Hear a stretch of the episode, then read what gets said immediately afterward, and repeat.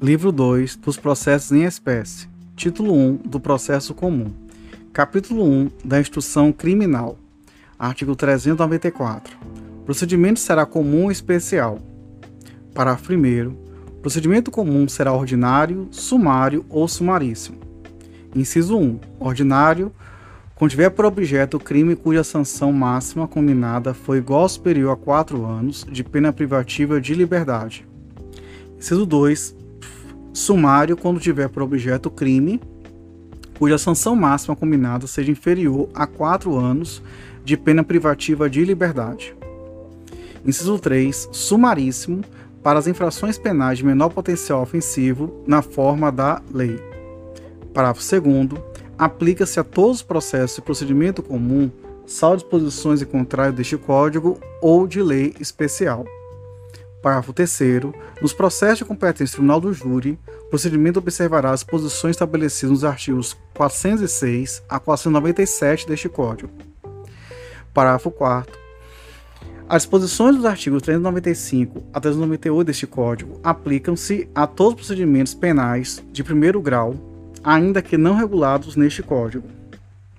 Parágrafo 5 aplicam-se subsidiariamente o procedimento especial sumário e sumaríssimo à disposição do procedimento ordinário.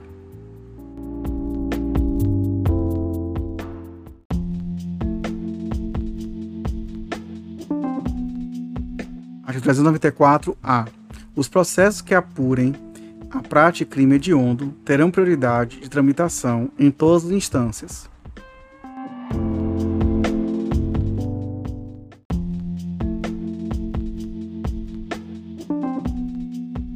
Artigo 395. A denúncia ou queixa será rejeitada quando: inciso 1. for manifestamente inepta, inciso 2. faltar pressuposto processual ou condição para exercício da ação penal, ou, inciso 3. faltar justa causa para exercício da ação penal. Parágrafo único revogado pela Lei 11.619/2008.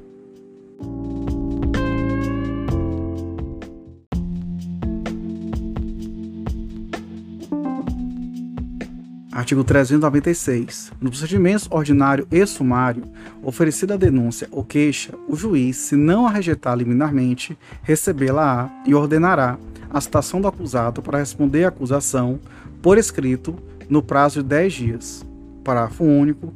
No caso de citação por edital, o prazo para defesa começará a fluir a partir do comparecimento pessoal do acusado ou defensor constituído.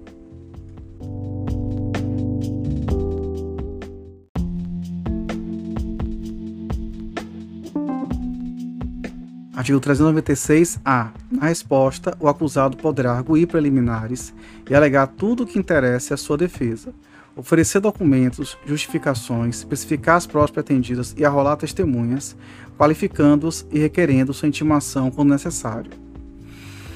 Parágrafo 1. A exceção será processada em apartado nos termos do artigo 95 a 112 deste Código. Parágrafo 2 não apresentada a resposta no prazo legal, ou seu acusado citado não constituir defensor, o juiz nomeará defensor para oferecê-la, concedendo-lhe vista nos autos por 10 dias.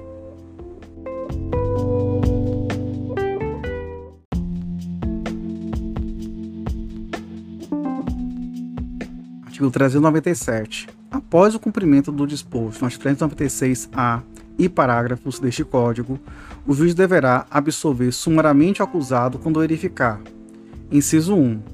A existência manifesta de causa excludente da ilicitude do fato. Inciso 2. A existência manifesta de causa excludente de culpabilidade do agente, salvo inimputabilidade. Inciso 3. Que o fato narrado evidentemente não constitui crime. Ou, inciso 4. Extinta a punibilidade do agente.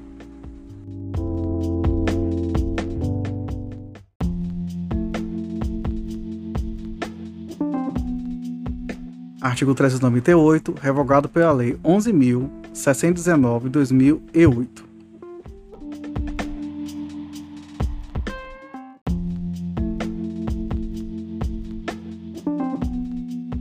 Artigo 399. Recebida a denúncia ou queixa, os designará dia e hora para a audiência, ordenando a intimação do acusado, de seu defensor, do Ministério Público e, se for o caso, do querelante e do assistente.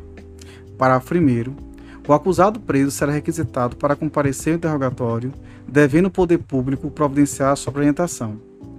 Parágrafo 2. O juiz que presidiu a instrução deverá proferir a sentença.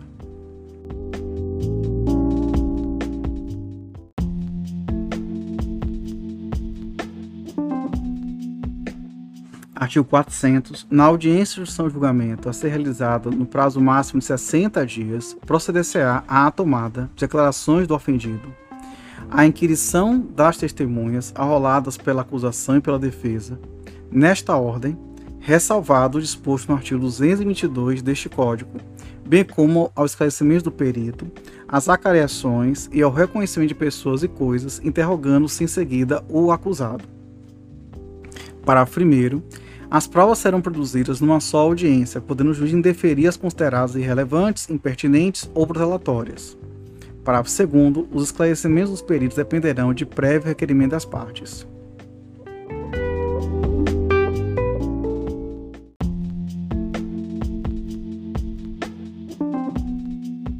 Artigo 400-A. Na audiência de instrução e julgamento, e em especial nas que apurem crimes contra a dignidade sexual, todas as partes e demais sujeitos processuais presentes no ato deverão zelar pela integridade física e psicológica da vítima, sob pena de responsabilização civil, penal e administrativa, cabendo ao juiz garantir o cumprimento do disposto neste artigo vedadas, incluído pela Lei 14.245-2021. Inciso 1 a manifestação sobre circunstâncias ou elementos alheios aos fatos objeto de apuração dos autos. Inciso 2. A utilização de linguagem, informações de material que ofenda a dignidade da vítima ou de testemunhas.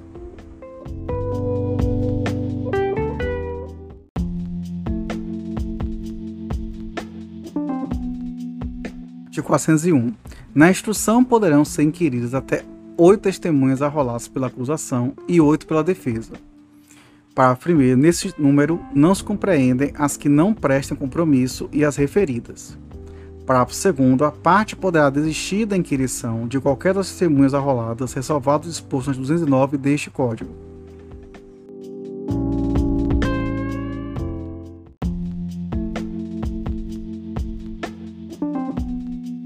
Artigo 402. Produzidas as provas, ao final da audiência, o Ministério Público, o querelante e o assistente, e a seguir o acusado, poderão requerer diligências cuja necessidade se origine de circunstâncias ou fatos apurados na instrução.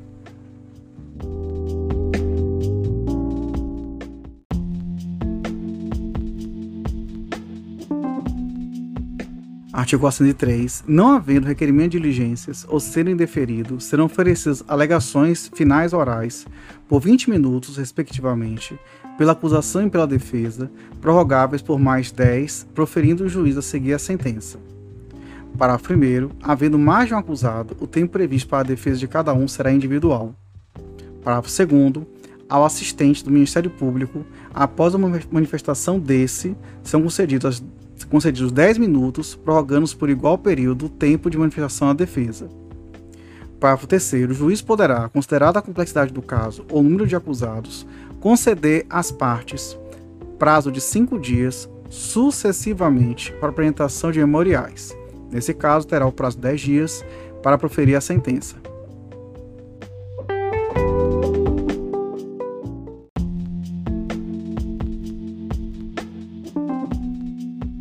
Artigo 404. Ordenado diligência considerada imprescindível, de ofício ou requerimento da parte, a audiência será concluída sem alegações finais. Parágrafo único. Realizada em seguida a diligência determinada, as partes apresentarão, no prazo sucessivo de cinco dias, suas alegações finais por memorial e no prazo de dez dias, o juiz proferirá a sentença.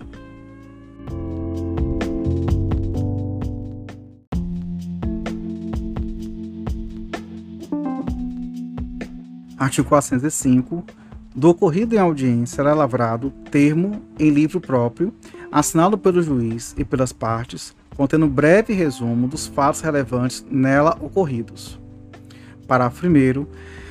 Sempre que possível, o registro dos depoimentos do investigado, indiciado, ofendido e testemunha será feito pelos meios do recurso de gravação magnética, estenotipia, digital ou técnica similar, inclusive audiovisual, destinado a obter maior fidelidade das informações. Para o segundo caso de registro por meio audiovisual, serão encaminhadas às partes cópia do registro original sem necessidade de transcrição.